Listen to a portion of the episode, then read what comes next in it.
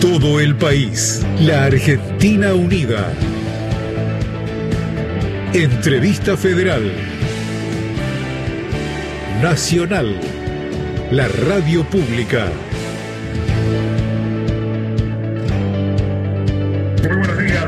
Oyentes de la Radio Pública en todo el país. Mi nombre es Martín Bibilón bienvenidos a una nueva edición de la entrevista federal a través de una plataforma digital. Periodistas de Radio Nacional en diferentes puntos de la Argentina se reúnen para entrevistar, en este caso, al diputado provincial Daniel Lipovetsky, diputado bonaerense por el espacio Juntos por el Cambio, a quien damos la bienvenida y el agradecimiento por este contacto con la radio pública. Señor diputado, buenas tardes. ¿Cómo le va? Hola Martín, buenas tardes, buenas tardes a todos. La verdad que un, un verdadero placer estar acá en la radio pública y aparte con todos eh, los periodistas de, del interior y con todos los oyentes de todo el país, así que un, un, enorme placer estar acá. Muchas gracias. Bueno, el placer es nuestro entonces eh, para conversar con usted. Yo ya le voy a dar paso a quien tendrá a su cargo la tarea de iniciar esta ronda de preguntas. Hernández, en San Martín de los Andes. Adrián, el aire es tuyo. Buenos días. Adelante. Hola Martín, muchas gracias. Diputado, buenos días, ¿cómo le va? Muchas gracias por estos minutos también. Eh, más allá de que usted es legislador provincial, mi primera pregunta tiene que ver con la lectura política a nivel nacional. Usted, de hecho, es un dirigente nacional de Juntos por el Cambio. Quería saber cómo evalúa usted el rol de su partido eh, como oposición en estos primeros meses del gobierno de Alberto Fernández. Quiero saber si cree usted que cumple con la premisa de una oposición constructiva. Hola Adrián. Eh, mira, me parece que, digamos, hay diferentes. Nuestro paso es una coalición, eh, como también el Frente de Todos es una coalición. La realidad es que hoy la Argentina principalmente está dividida en dos, en dos grandes espacios políticos eh, partidarios, digamos, que son el Frente de Todos y Junto por el Cambio, más allá de, por supuesto, hay otros espacios, pero los principales, y que son dos grandes coaliciones. Y las coaliciones, por supuesto, tienen una, una, amplia, una amplitud ideológica importante, ¿no? Eh, lo vemos claramente en nuestro espacio y también lo vemos claramente en el Frente de Todos. Con solamente ver eh, las diferencias entre, por ejemplo, entre Frederick y Bernie sobre el mismo tema, que es el tema seguridad, ya nos damos cuenta que también en el Frente de Todos hay diferentes visiones. Y, por supuesto, en nuestro espacio también. Yo creo que que hay muchos dirigentes, la gran mayoría de, Juntos por el Cambio, que entiende que la, el rol de la oposición es, por supuesto, por su, en primer lugar, marcar nuestras diferencias con el, con, el, con el gobierno, pero también del otro lado, del otro, del otro lado, aportar eh, eh, propuestas y, buscar soluciones para una situación absolutamente difícil que vive nuestro país vinculado con la pandemia la cuarentena. Entonces, en ese marco, me parece que en general eh, hemos tenido una posición de, aportar y de sumar y, y, acompañar, por supuesto, a, al presidente Fernández cuando inicialmente planteó trabajar todos juntos eh, allá por marzo de, este año. Eh, y lo hemos visto a nuestro, al jefe de gobierno, que es uno de nuestros líderes de nuestro espacio del PRO, es Rodríguez Larreta, eh, acompañándolo en cada una de las presentaciones. Me parece que eso ha sido muy importante. Creo que la, sociedad, la ciudadanía en general lo ha valorado. Después hay algunos que entienden que, que eh, tiene posiciones más, más radicalizadas. Yo creo que el rol de la moderación es, lo más correcto, porque además es, de alguna manera ser coherentes con lo que nosotros venimos planteando cuando nos tocó ser oficialismo. Cuando nos tocó ser oficialismo nos quejamos mucho de algunos eh, miembros de la oposición, que hoy son integrantes del oficialismo, que ejercieron una, posición, una oposición muy radicalizada, ¿no? La verdad no acompañaron nada, ninguna, ni siquiera se prestaron a debatir algunos temas. Eh, y nos quejábamos de eso, por lo tanto, ahora que nos toca hacer oposición, no podemos hacer lo mismo que nos quejamos. Más allá de, por supuesto, reclamarle al actual oficialismo que lo que hizo cuando fue oposición no fue lo que hoy nos pide como oposición a nosotros, ¿no? Pero más allá de eso, creo que hay que mantener cierta coherencia y en ese marco creo que, que la moderación es lo que en general la ciudadanía más valora. Y eso lo vemos no solamente hoy, sino lo vemos en general en los resultados electorales. Los espacios que apostaron en general a, a la, a, digamos, a la división o a la, la polarización como estrategia para, electoral no, no, no, recibieron el acompañamiento de la gente. Eso pasó en el 2015 con el gobierno de la actual vicepresidenta y la expresidenta Cristina Fernández Kirchner, y también pasó con nuestro gobierno. La polarización, de alguna manera, no es lo que representa la gran mayoría de los argentinos que buscan posiciones más de, más de encuentro y más de centro, y me parece que ese es el, el, el objetivo que tenemos que, que, diseñar como espacio político, mantenerlo. ¿no?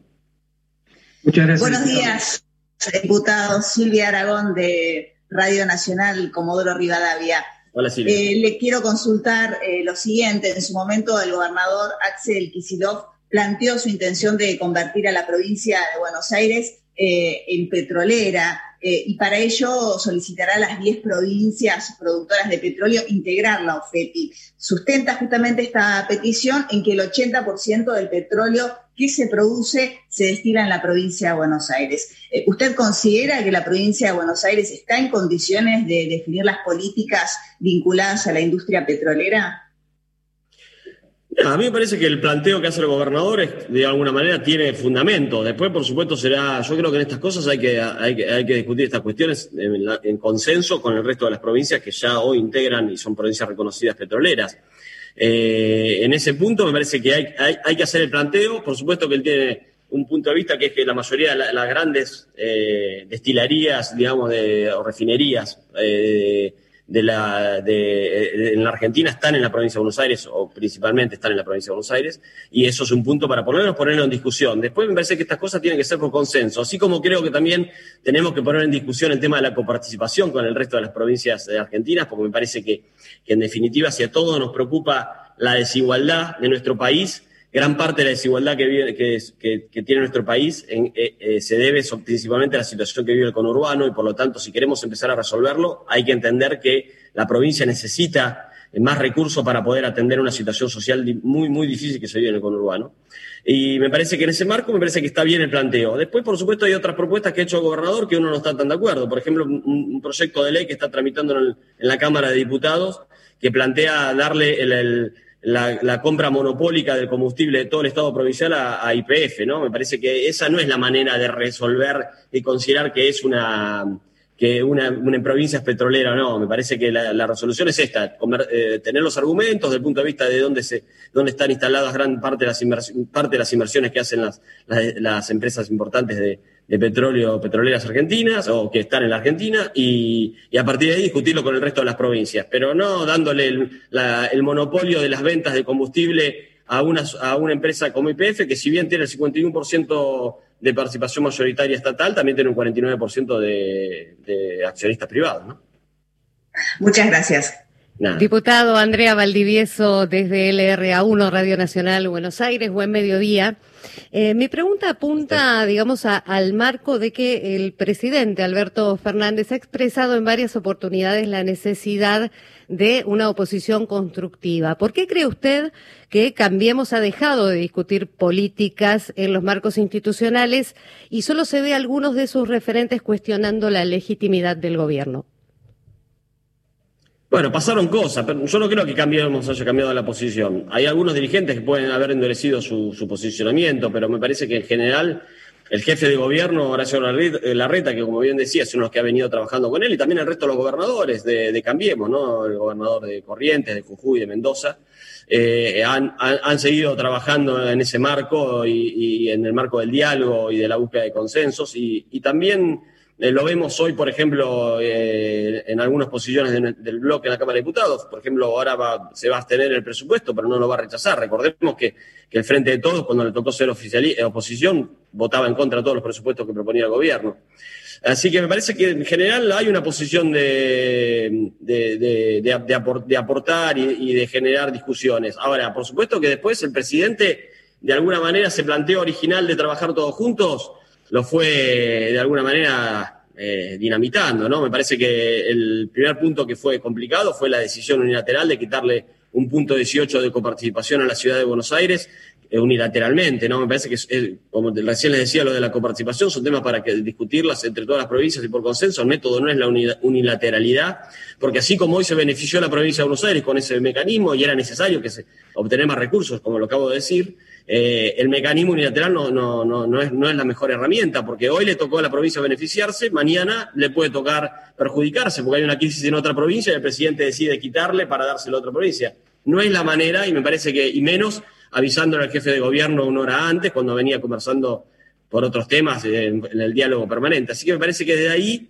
hay un, de alguna manera un, un proceso que, que, no continúa de la mejor manera. Pero igual, más allá de eso, yo creo que sigue habiendo diálogo, sigue habiendo tra tra trabajo en conjunto, más allá de que también eh, hay cosas que el presidente podría haber hecho y que no hizo y que, hubiera, que anunció en campaña o anunció cuando asumió y que debió, debió haber cumplido para ayudar este, este trabajo en conjunto, como por ejemplo la creación del Consejo Económico y Social. ¿no? Yo creo que el planteo de hacer acuerdos, que incluso lo acaba de hacer ahora la, la vicepresidenta con su carta hace dos días, eh, son importantes en este momento, pero me parece que el que lo debió hacer es el presidente y me parece que, que, que hacerlo en un ámbito institucional adecuado y creo que el Consejo Económico Social hubiera sido una buena herramienta y lamentablemente eh, nunca fue impulsada por el gobierno. ¿no? Muchas gracias, diputado. Muy buenos días, eh, señor diputado. Eh, le, lo saluda Cintia Fraser desde Gobernador Gregores, LRA 59, en la provincia de Santa Cruz.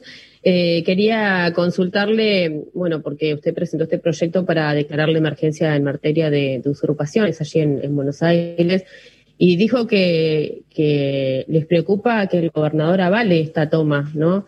Y, y cómo explica entonces que se estén trabajando eh, interministerialmente allí eh, en Guernica, sobre todo para reubicar a las personas, o que hoy el gobernador eh, Axel Kisilov haya dicho que ya ha publicado también en el boletín oficial, donde dice que va a dar una ayuda a esas personas. Eh, en este caso cree que el tema que es un tema de Estado, ¿no? De brindarle techo a, a las familias y darle una ayuda.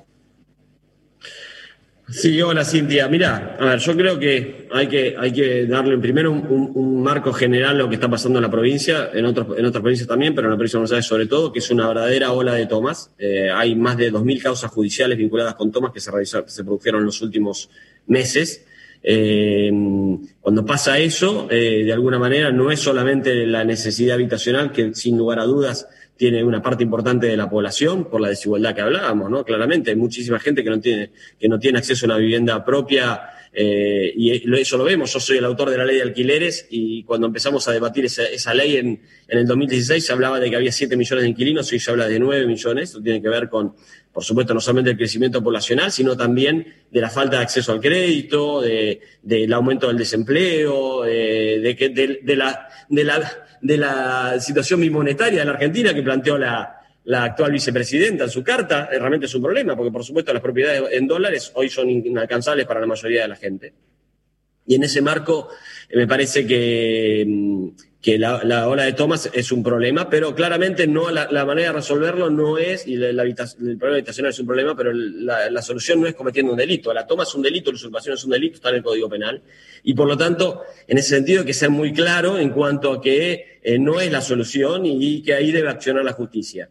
El proyecto que yo presenté en la legislatura para declarar la emergencia, lo que en realidad lo que hace es darle más instrumentos a, a la justicia para que pueda eh, actuar y realizar los, los desalojos cuando corresponda en forma más rápida, porque cuanto más tiempo tarda una toma en, ser desalojada y se consolida, más difícil, porque claramente estamos hablando de que hay familias detrás, familias con necesidades, eso nadie, nadie lo duda, eh, y por lo tanto, cuanto más tiempo pase es más, es más difícil y por lo tanto el proyecto iba en esa sintonía. Lamentablemente el Frente de Todos, el oficialismo, se negó permanentemente a tratarlo, eh, de alguna manera mostrando algo que tiene que ver, que no lo digo yo, lo ha dicho el propio, un propio funcionario del gobernador Kisilov, el ministro Berni, que ha dicho que detrás de las tomas hay funcionarios del gobierno nacional, lo dijo Berni, no lo dije yo. Pero más allá de eso, hay algunas declaraciones del, del gobernador. Primero mantuvo silencio durante mucho tiempo y recién, y después hizo alguna declaración muy por la galería, y después, de alguna manera, este fin de semana, habló de, de alguna manera, comparando eh, o, o, vinculando, no, no, sé si fue una comparación, vinculando a las tomas con eh, la, situación irregular de algunos barrios cerrados. Y la verdad que no tiene nada que ver una cosa con la otra. Por supuesto que la, la irregularidad de los barrios cerrados hay que resolverla, es un tema más dominial, municipal que provincial, pero hay que resolverla, pero no se trata de, un delito, de, de la misma característica que una usurpación.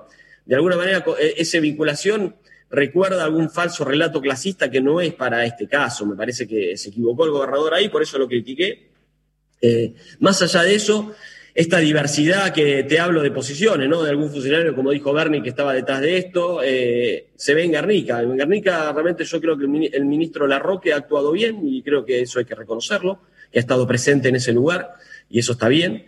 Eh, pero, y por otro lado, también está bien que el, gobierno, el gobernador piense en una ayuda para, no solamente para la gente que está en Thomas. A mí me parece que el problema ahí, con la ayuda que denunció en el día de hoy, es que se piense que eso es una ayuda para los que están en las tomas. Yo creo que lo que no hay que hacer es es premiar a que hace una toma, porque si no eso va a ser un incentivo. Lo que hay que hacer es, por supuesto, ayudar a toda, utilizar esos recursos para ayudar a todas las personas que necesiten de alguna manera la ayuda del Estado por la problemática habitacional. Pero ojo con premiar a que hace una toma, porque eso puede generar una ola de toma mayor que la que hoy en la provincia. Pensemos que en la provincia eh, hoy está tomado el tamaño en total de, de, todo el municipio de Avellaneda. Es un problema grave y por lo tanto hay que, hay que resolverlo desde otro lugar y no, y no incentivándolo eh, con algunas políticas estatales, ¿no? Claramente. Muchas gracias. ¿Qué tal? Buen día, diputado. ¿Cómo le va? Alejandro Brito, soy yo de Radio Nacional Santa Fe. Hola, Alejandro. Eh, quería preguntarle, hace poquitos días atrás, el expresidente Mauricio Macri hizo algunas declaraciones eh, y en ellas responsabilizó a lo que él denominó el ala política de Juntos por el Cambio, de Cambiemos, ¿no? Este, del fracaso de su gobierno. ¿Qué, qué, opinión tiene respecto de esta, de esta afirmación? Mira, yo, yo, lo voy a tomar desde el lado que me parece a mí, que es eh, que el presidente hizo una auto, el expresidente hizo una autocrítica eh, en cuanto a eso. Yo creo, yo coincido con, con, que a nuestro gobierno eh, uno de los principales factores de, de, la derrota electoral fue un problema político, ¿no? Me parece que una, digamos, una falta de, de alguna manera de, trabajo político, de construcción política, de, no, de no trabajar mejor ese, ese aspecto tan clave para cualquier gobierno y me parece que el presidente, al, de alguna manera, diciendo, bueno, yo debí involucrarme más. Y yo sí, creo que la clave de, de, cualquier construcción política cuando uno gobierna a la nación es que el presidente tenga una, un rol importante y me parece que, que quizá eso fue una autocrítica. Después, por supuesto, yo creo que, que, nosotros hemos tenido muy buenos resultados desde, por ejemplo, desde el Congreso de la Nación en cuanto a las leyes que el presidente eh, envió y propuso, ¿no? Eh, pensar que nosotros no tuvimos la mayoría en la Cámara de Diputados los cuatro años y a pesar de eso, construyendo políticamente, con diálogo, con consensos. Yo presidía la Comisión de Legislación General, como ustedes saben, que es una comisión donde pasan muchos los proyectos que se tratan en la Cámara de Diputados. Así que creo que hice, aporté mi granito de arena para esa, para esa búsqueda de diálogo y buscar los consensos necesarios para, para lograr aprobar muchas leyes que le interesaba al gobierno. Yo creo que el problema de alguna manera en lo político del gobierno fue no ampliar, no entender que de alguna manera no había, no había que cerrarse y eso eh, creo que fue un, problema, ¿no? Yo creo que, hay que entender de que si uno quiere hacer transformaciones en la Argentina, tiene que ser lo más amplio posible y sumar de, muchos sectores que estaban dispuestos a trabajar en conjunto con nosotros y quizá no le dimos la, cabida necesaria. Me parece que eso fue una mala lectura de, de, por supuesto, lo que se hizo dentro del gobierno y eso creo que de alguna manera después eh, fue, digamos, uno de los factores de la rota, más allá de claramente la situación de la economía. ¿no? Muchas gracias, diputado. ¿eh? ¿Qué tal, diputado? ¿Cómo le va? Lautaro Castro de la provincia de La Rioja. Bueno, mi pregunta va también en colación y en consonancia con la pregunta del colega aquí de, Santa Fe.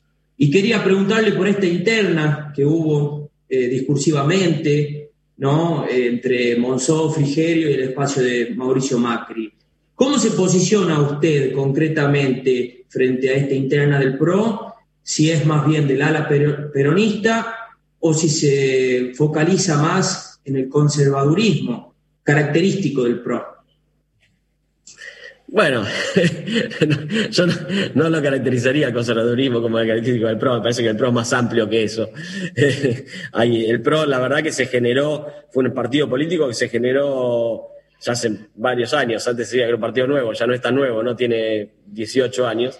Eh, antes se llamaba Compromiso para el Cambio y el, el expresidente Macri, que fue su fundador, sumó gente que venía del peronismo como yo, gente que venía del radicalismo, gente que venía de, otros espacios políticos y también del sector privado y de ONG, así que me parece que fue muy, fue muy amplio en lo, eh, en lo ideológico y tenemos diferentes sectores, me parece que claramente.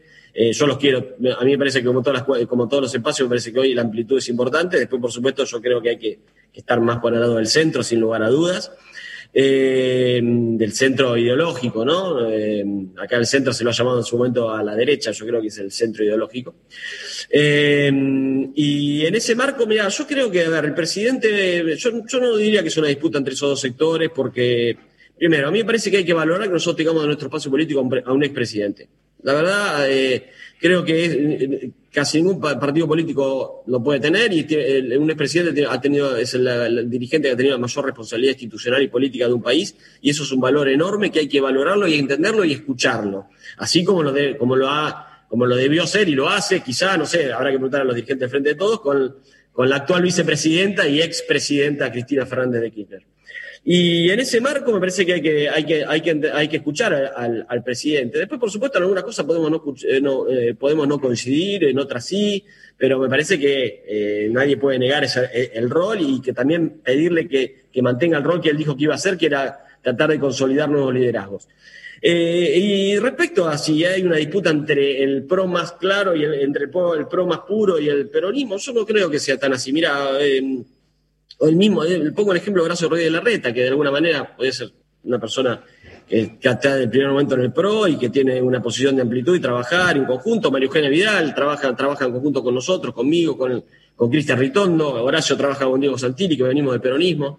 Me parece que no tiene que ver con peronismo versus pro. Sí tiene que ver que quizá con, con, alguna diferencia que pueda haber tenido el presidente con algún dirigente que fue aparte funcionario de su gobierno y por lo tanto él de alguna manera creo que cuando él los critica es una autocrítica, porque en definitiva el que arma, el que arma los gobiernos es el presidente, así que, o la presidenta.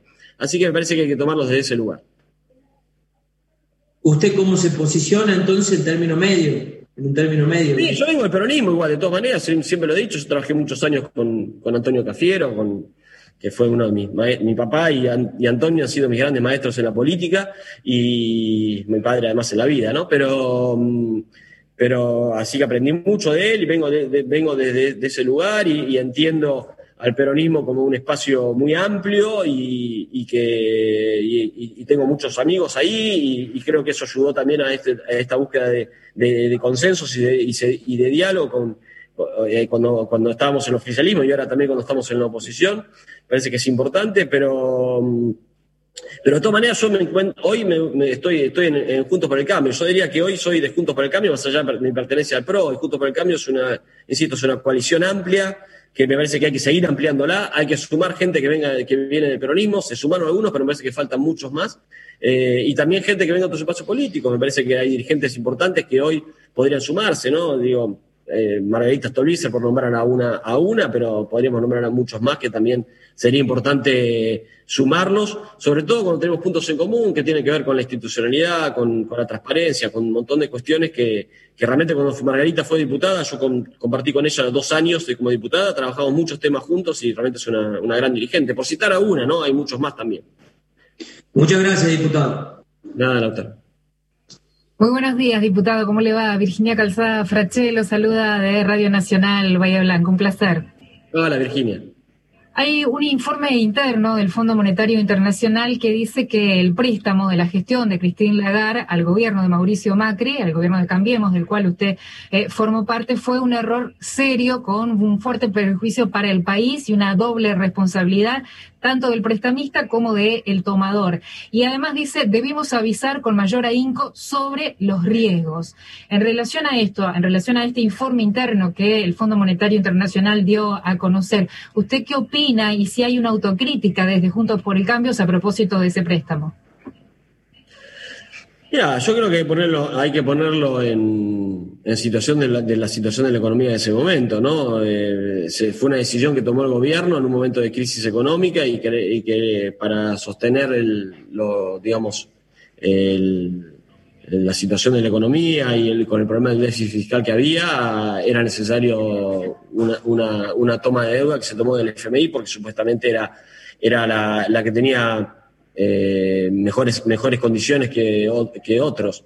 La realidad es que no conocía el informe en detalle, no conozco el, el, informe del FMI.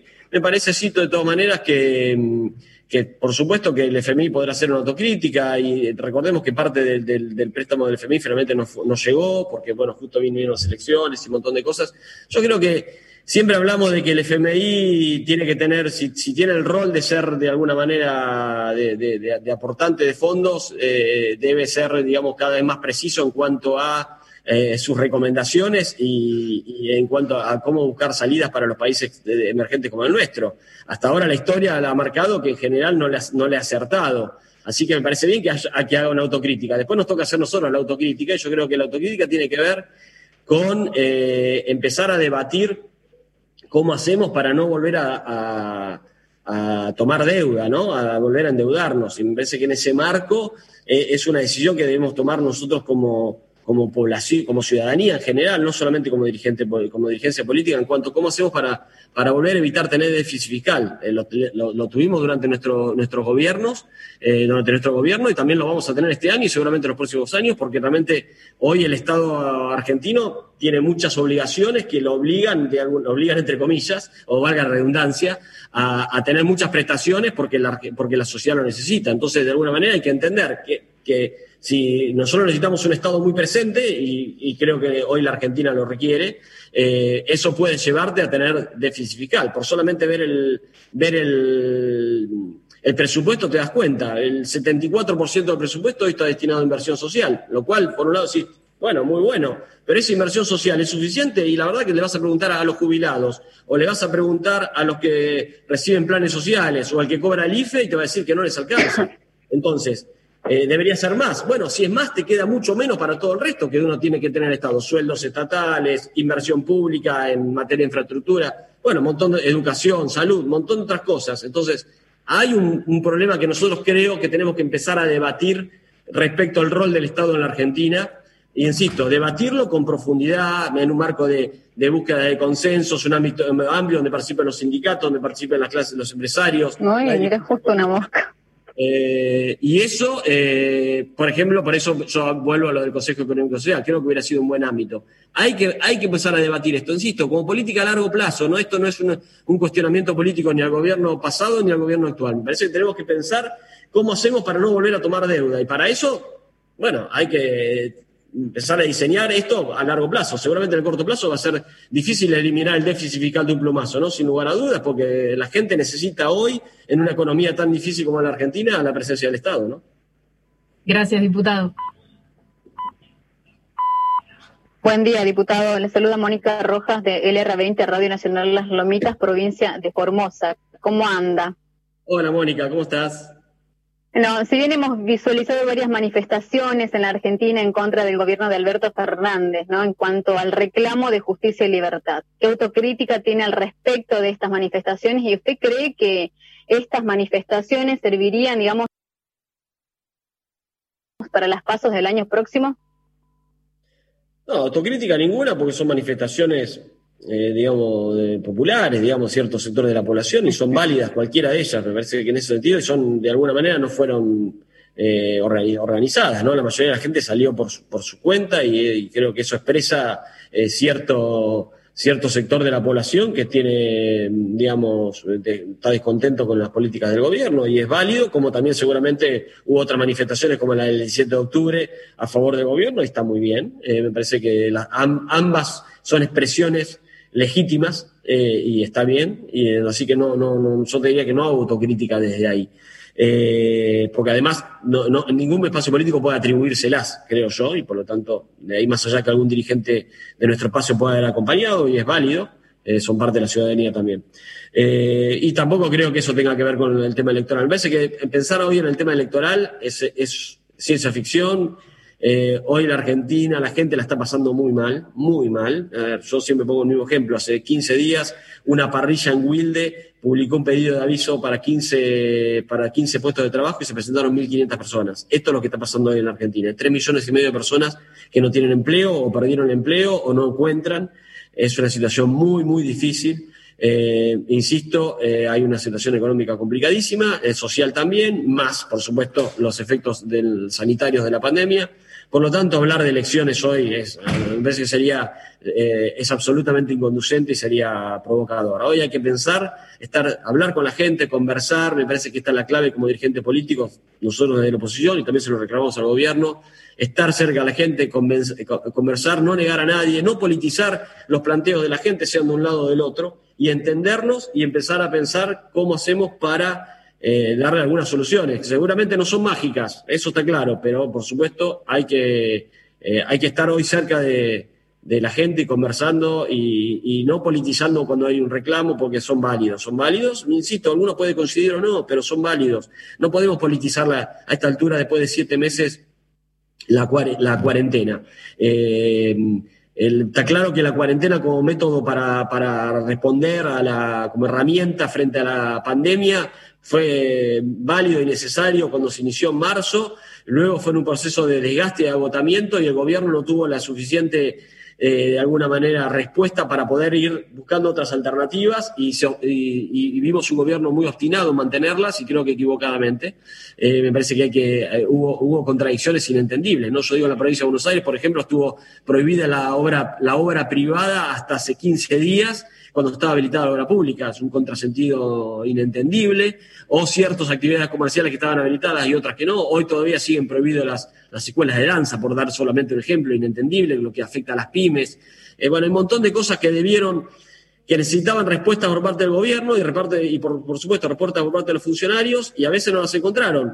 Por supuesto, uno entiende que la pandemia es un desafío enorme para cualquier funcionario público. Nadie está preparado para esto. Pero bueno, por supuesto, para eso la gente los eligió y hay que estar eh, eh, hay que ser muy, muy eficiente en las respuestas y eso, sobre todo en la provincia de Buenos Aires, no lo hemos visto.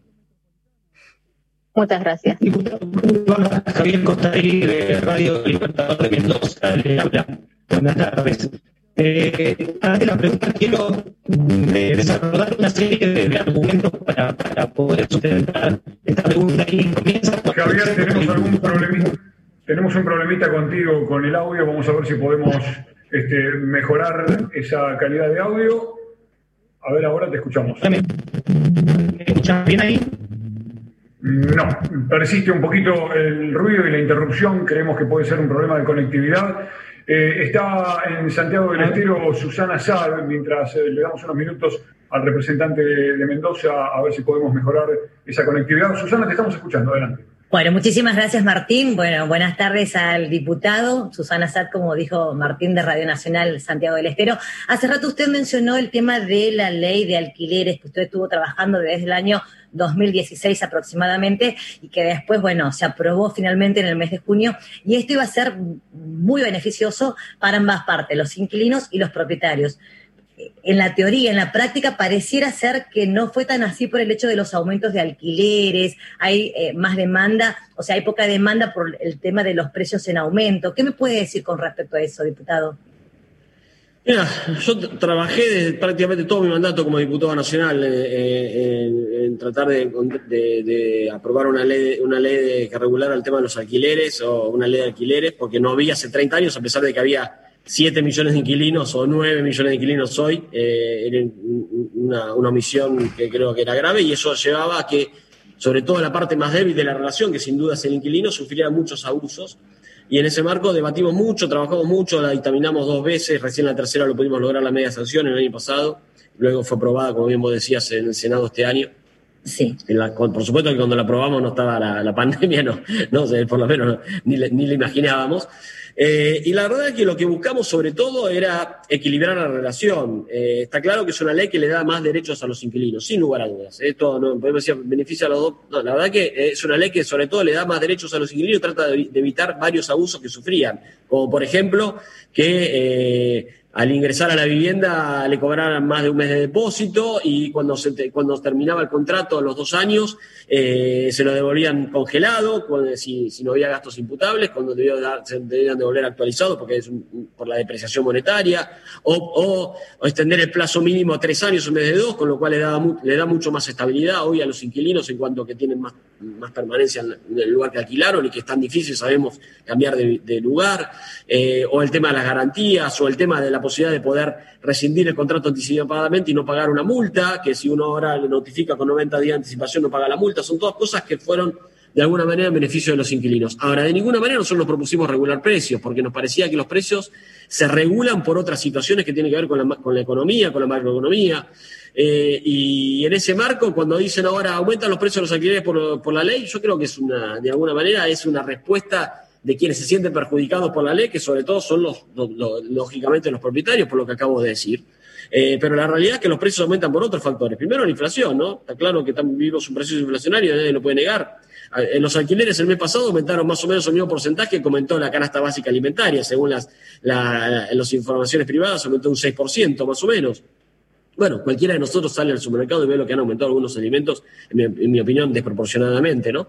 Eh, y después, por supuesto, que además hay un DNU que sí se metió con los precios, que es el DNU del presidente Alberto Fernández, que congeló los valores de los alquileres, y que, bueno, es, es, otra discusión, pero eso sí tuvo que ver con los precios. Por lo tanto, me parece que el aumento de precios responde a un montón de factores y sin lugar a dudas no es el principal la ley de alquileres. Yo creo que los ataques a la ley de alquileres tienen que ver justamente con lo que acabo de decir, que es una ley que sin lugar a dudas empodera más a los, a los inquilinos. Los inquilinos, lamentablemente, estaban muy poco empoderados en esa, en esa, en esa negociación de un contrato. Recordemos que es un contrato entre partes, por lo tanto está claro de que los dos tenían en una negociación, debían tener una negociación por lo menos en condiciones parecidas, y eso no pasaba, eran casi contratos de cláusulas predispuestas los contratos de alquiler. Hoy, con la ley, eh, los inquilinos tienen más fuerza en la negociación y a mí me parece que está, eh, está, está muy bueno que así sea, porque además nosotros tenemos que legislar para proteger sobre todo a los sectores más débiles, sin lugar a dudas, y a los que más lo necesitan. Y sin lugar a dudas, en esa relación, los que más lo necesitaban son los inquilinos. Así que me parece que en ese punto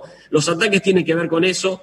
Eh, y además es poco serio, me parece a mí, los que hacen, atribuyen el, tema de los aumentos a la ley, cuando en definitiva la ley lleva recién tres, cuatro meses de vigencia, ¿no? Me parece que hay que hacer un análisis un poquito más, más a largo plazo. Yo he hablado incluso con el titular del INDEC, con Marco Lavagna, si eso está midiendo el tema de los alquileres y él me decía, mira, Daniel, la verdad que en este contexto de pandemia, de congelamiento, de montón de factores, es muy difícil hacer un análisis eh, científico, digamos, de, esa situación. Lo que hay son análisis que se tienen que ver con, con análisis de la oferta en los portales de oferta de inmuebles. La verdad que te diría que técnicamente es bastante cuestionable, ¿no? Bien, muchas gracias, diputado. Muchísimas gracias. Gracias. Estamos en Radio Nacional, estamos en la entrevista federal, estamos charlando con Daniel Lipovetsky, es diputado provincial por la provincia de Buenos Aires, por el espacio Juntos por el Cambio. Tenemos en línea, a través de una comunicación telefónica, al representante de LB8 en la provincia de Mendoza, Javier Costarelli. ¿Nos estás escuchando? Perfecto, los escucho, chicos. ¿Cómo están? Hola, Daniel, buenas tardes. Hola, Javier.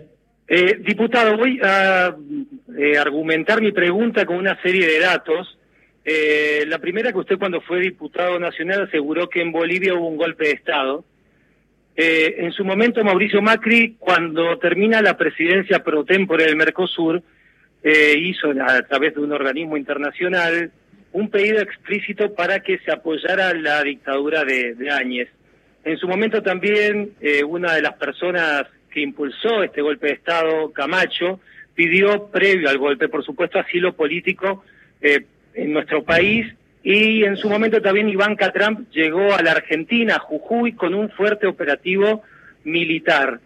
En ese contexto y teniendo en cuenta sus dichos como diputado nacional en su momento, ¿no? ¿Hasta dónde considera usted que Macri apoyó el golpe de Estado en Bolivia?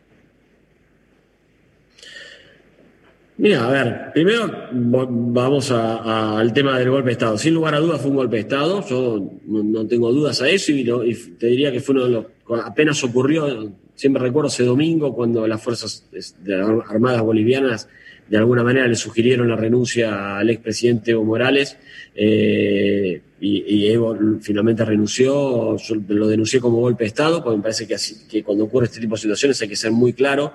La defensa de la democracia no solamente en nuestro país, sino en todo el continente, es algo para mí eh, innegociable, te diría, y, siempre me, va a estar, me voy a estar del lado de defender la democracia, por más que pueda uno tener diferencias con, el, con un gobierno. La verdad que para mí eso no, no, era, no es la cuestión.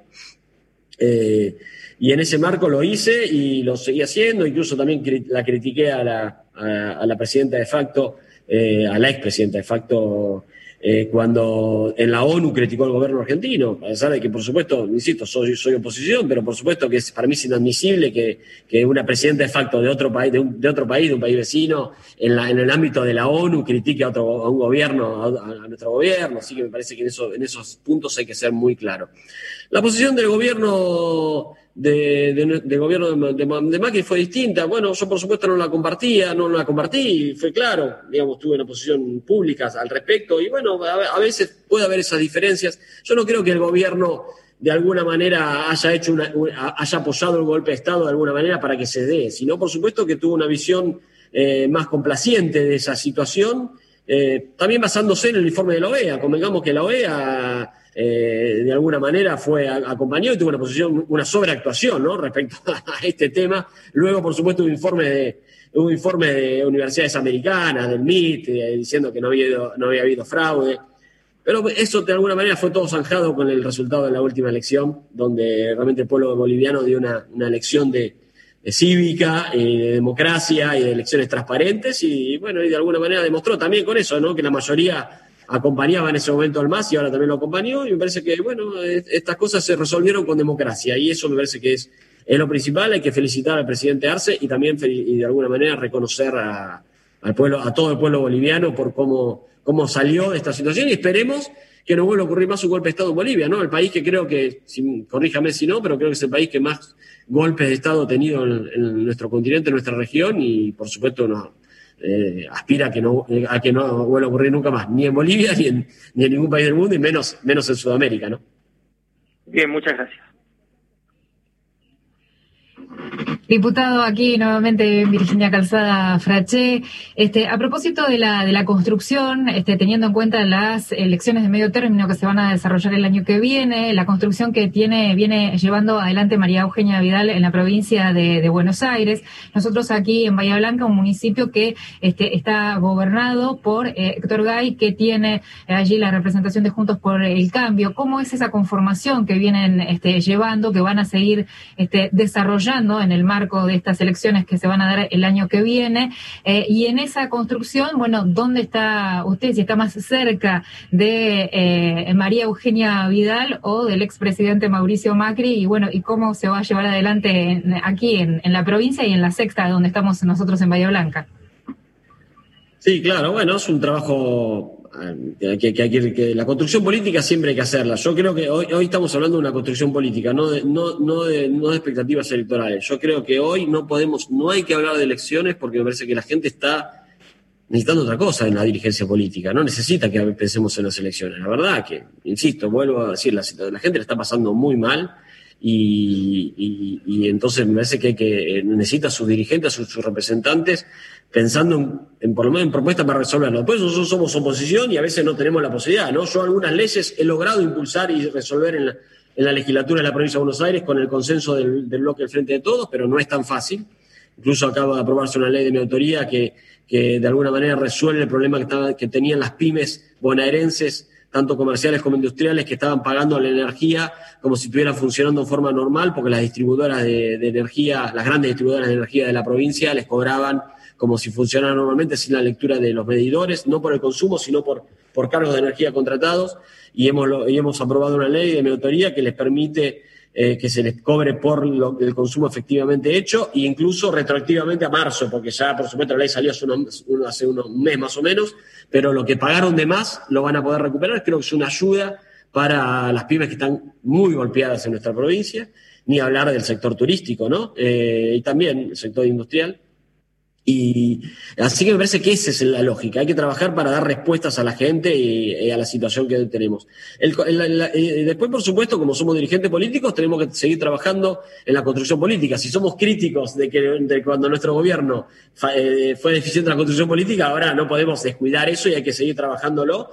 Y en ese marco yo trabajo, por supuesto, con, con María Eugenia Vidal, que es nuestra referente provincial, sin lugar a dudas. Yo soy diputado provincial hoy, por lo tanto trabajo junto a ella, eh, porque además es la ex gobernadora, una dirigente política muy importante, nuestra primera la primera gobernadora mujer de la, de la provincia de Buenos Aires.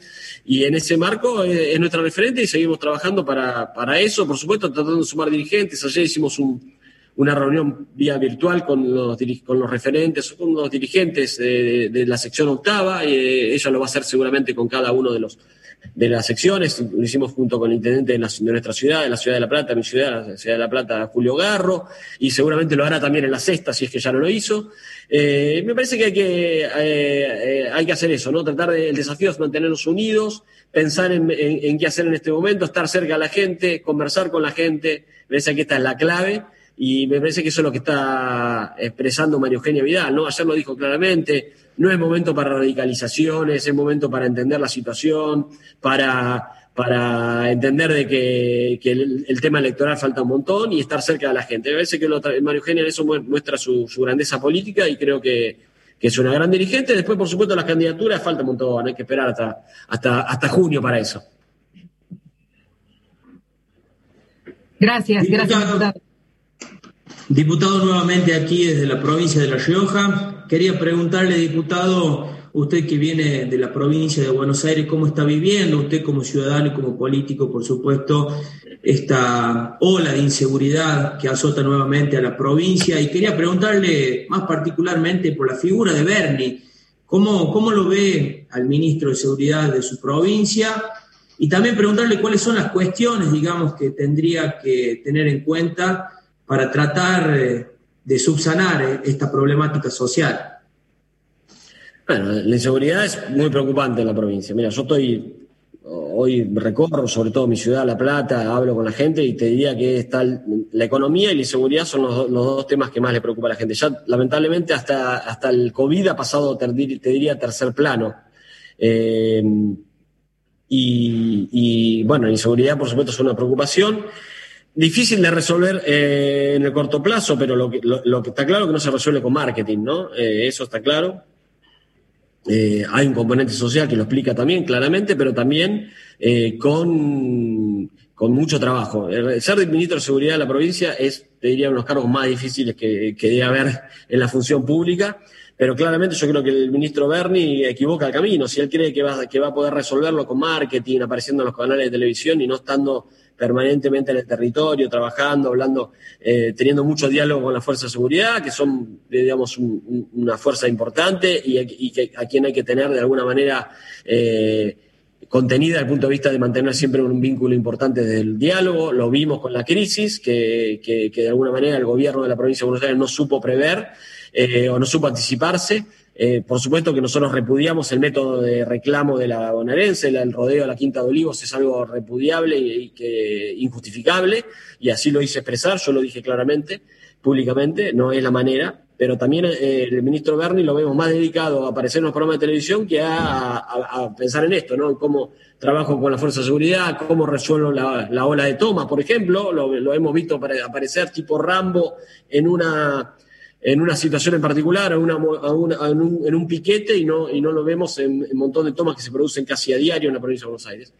Así que te diría que, que lo principal para, para, atender esto es mucho trabajo, eh, eh, insisto, entendiendo que es una situación, es un cargo muy difícil, pero sin lugar a dudas, con marketing, no, no, hay que hacer marketing con la seguridad, me parece que es el principal error del ministro Berni, así que soy muy crítico de su gestión, la verdad soy, soy crítico, además porque en definitiva uno no sabe si él expresa una opinión personal o expresa la opinión del gobernador, ¿no? Cuando dice, por ejemplo, yo no le daría prisión domiciliaria a, ningún, a ningún delincuente, a ningún preso, y la verdad que está diciendo algo que está en contra de la ley, porque la prisión domiciliaria está en la ley. Después, por supuesto, uno puede decir, mira, está mal eh, el beneficio de dárselo a determinado tipo de, de, personas que están privadas de la libertad. Pero sin lugar a dudas es, es, algo que está en la ley. Por lo tanto, un ministro de Seguridad no puede decir yo no le voy a dar, no le daría prisión domiciliaria a nadie.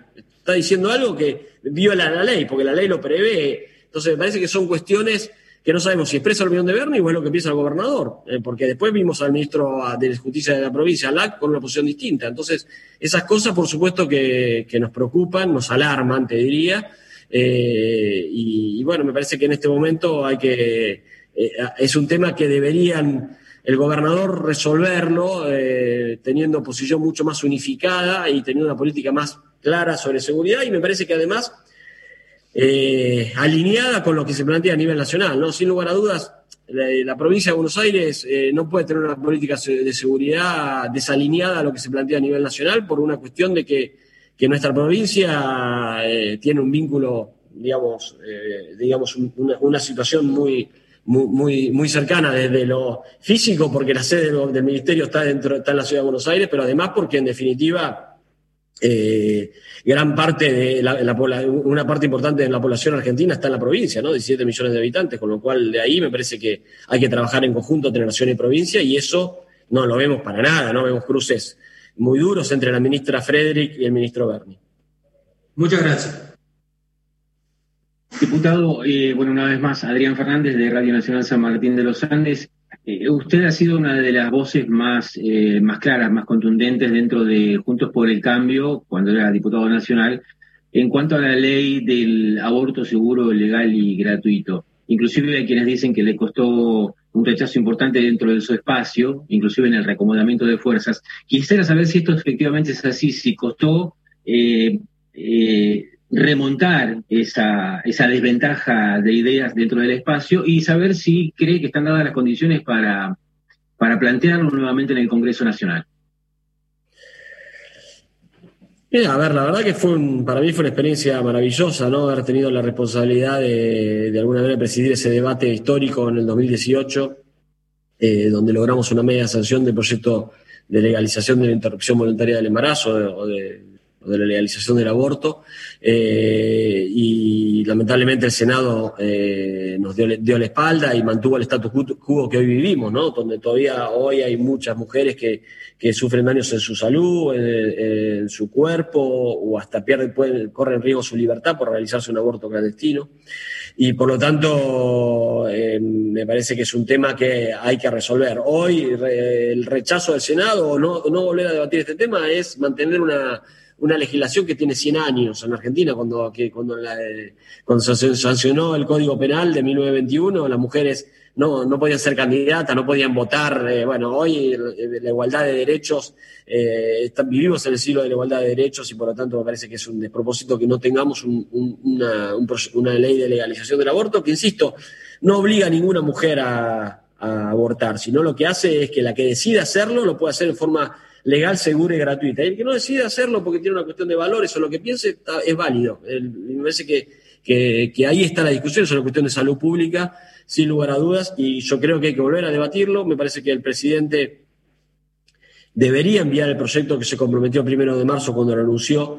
Eh, por supuesto fue antes de la pandemia, pero creo que ya ha pasado muchos meses y creo que es momento para, para volver a debatirlo, que él cumpla con, con, esa, con, ese, con esa promesa que es importante, porque además sería el primer proyecto de, que plantea la legalización del aborto enviado por el Poder Ejecutivo. El proyecto que, discutimos en el 2018 tomamos como la base, como base el proyecto impulsado por la campaña nacional por el aborto legal, seguro y gratuito, que ahora también está hoy en estado parlamentario en el Congreso, en la Cámara de Diputados, un proyecto que se presentó el año pasado, que yo también lo firmé, tiene la firma de 90 diputados. Pero sería importante que el Poder Ejecutivo envíe uno porque eso, por supuesto, no nos engañemos, siempre los proyectos del Ejecutivo le dan una fuerza política más importante y nos genera muchas expectativas de que pueda ser aprobado. El presidente debería enviarlo, me parece que tiene que, tiene que hacerlo, porque no es que no ha enviado proyectos del Ejecutivo al Congreso que tengan que ver con temas que no son de la pandemia. La reforma judicial es un ejemplo. Si él decidió enviar la reforma judicial que no tenía que ver con la pandemia y que es un debate de institucional importante, eh, también debería enviar el proyecto de legalización del aborto, que también es un debate institucional, de alguna manera, de ampliación de derechos importante. Así que esperemos que lo haga, eh, se lo reclamamos claramente, con mucha fuerza y con mucha decisión, y, si lo hace, seguramente eh, pronto será ley. Respecto a, a tu pregunta, si, si sufrí algún tipo de consecuencia política, mira, yo creo que las, las ideas no, no, no, se negocian, no se especula con eso. Yo estaba decidido, sabía en ese momento cuando llevamos eh, adelante ese debate, me, acuerdo eh, hasta charlas de ese mismo día, de ese 13 y 14 de junio del 2018, donde sabía que podía, podía tener consecuencias mi, mi, porque en definitiva en la media sanción se logró sobre todo para la lucha de las mujeres, ¿eh? no, por, mí en particular, lejos de eso, sino de alguna manera yo acompañé dándole un poco de alguna manera el el formato más institucional y político. Eh, pero sabía que podía tenerlo, pero en esas cosas no hay que especular, no hay que especular y en definitiva, eh, y no lo voy a hacer. Tampoco tengo claro que haya sido por eso mi situación si pude seguir como, como, diputado nacional. Hoy estoy muy cómodo igual como diputado provincial, la verdad que trabajando mucho y me parece que es un buen ámbito también para, para discutir un montón de cosas de ampliaciones de derechos de, la, de bonaerense, ¿no? Así que estoy, estoy muy contento y además trabajando mucho para mi ciudad, que es la ciudad de La Plata, ¿no? Gracias, diputado, muy amable. Bueno, diputado, lo saludo nuevamente y le quería preguntar que usted también ha presentado un, proyecto para la coparticipación ¿no? de, las ganancias eh, para los 135 municipios. Esto surge a raíz de, la decisión que tomó el presidente Alberto Fernández en, quitarle, digamos, a la ciudad de Buenos Aires dinero para dárselo a las provincias, o, qué es lo que lo eh, surgió o motivó ¿no? a presentar este proyecto.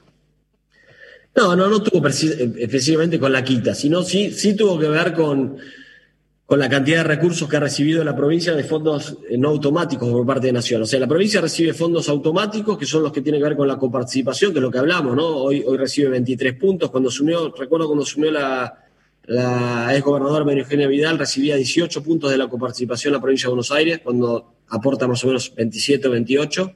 Ella logró con trabajo político y jurídico, también y judicial, porque hizo una demanda ante la Corte, la actualización del fondo del conurbano y llevar entonces la, coparticipación que recibe la provincia al 22. Hoy está en 23 con el punto 18 que, que, que aportó el presidente Fernández con su decisión de quitarle a la ciudad de Buenos Aires, pero todavía falta para llegar al 27 mínimo que debería recibir la provincia de Buenos Aires. Eh, pero más allá de eso, esos fondos que son de coparticipación, que son automáticos, hay muchos fondos que la, que la Nación le ha girado a la provincia de ayudas necesarias, por supuesto, sin lugar a dudas, que recibe el Estado provincial, pero que realmente deberían ser coparticipables como son los fondos automáticos. Estos fondos de coparticipación automáticos que mencionaba recién son coparticipables con los 135 municipios en un porcentaje es decir, el Estado provincial lo recibe y luego se lo distribuye automáticamente a los municipios. En cambio, los fondos que recibe no automáticos, es decir, que son por decisión, decisión del presidente de darle fondos a la, provincia, eso no está obligado el gobernador a, distribuirlos en los municipios y realmente los municipios son la puerta de entrada del vínculo con los vecinos. Hay un montón de cosas que, con los vecinos y además la relación entre Estado y, y, y bonaerense sobre todo la tienen los municipios. Entonces, ese lugar muchos de los reclamos que, la gente le hace hoy, que necesita y las necesidades que tiene eh, y, que se, las reclama al Estado, van a hacérselo al, municipio y por lo tanto el municipio necesita de alguna manera que esos fondos que reciben de la provincia parte vayan a, los intendentes o a, las municipalidades.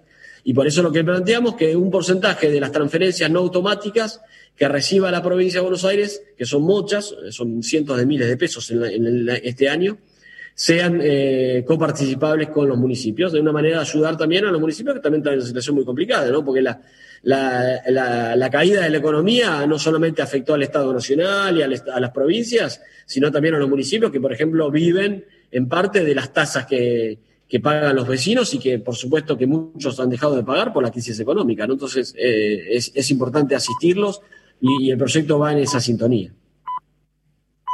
Muchas gracias, señor diputado. Un saludo desde aquí, desde Gobernador Gregores, provincia de Santa Cruz. Un placer, Cintia. Daniel Lipovetsky ha pasado por la entrevista federal. Señor diputado, muchísimas gracias por esta horita entera con la radio pública. Un enorme placer, Martín. La verdad que es muy interesante todo. Les agradezco de corazón a todos. La verdad que fue muy interesante y bueno, siempre a disposición. Y gracias a todos los oyentes, por supuesto. Y a la radio pública. Gracias. Un placer haberlo tenido con nosotros. El diputado por la provincia de Buenos Aires, Daniel Lipovetsky, pasó por la entrevista federal. Agradecemos la participación de todos y cada uno de los periodistas de las emisoras que han participado.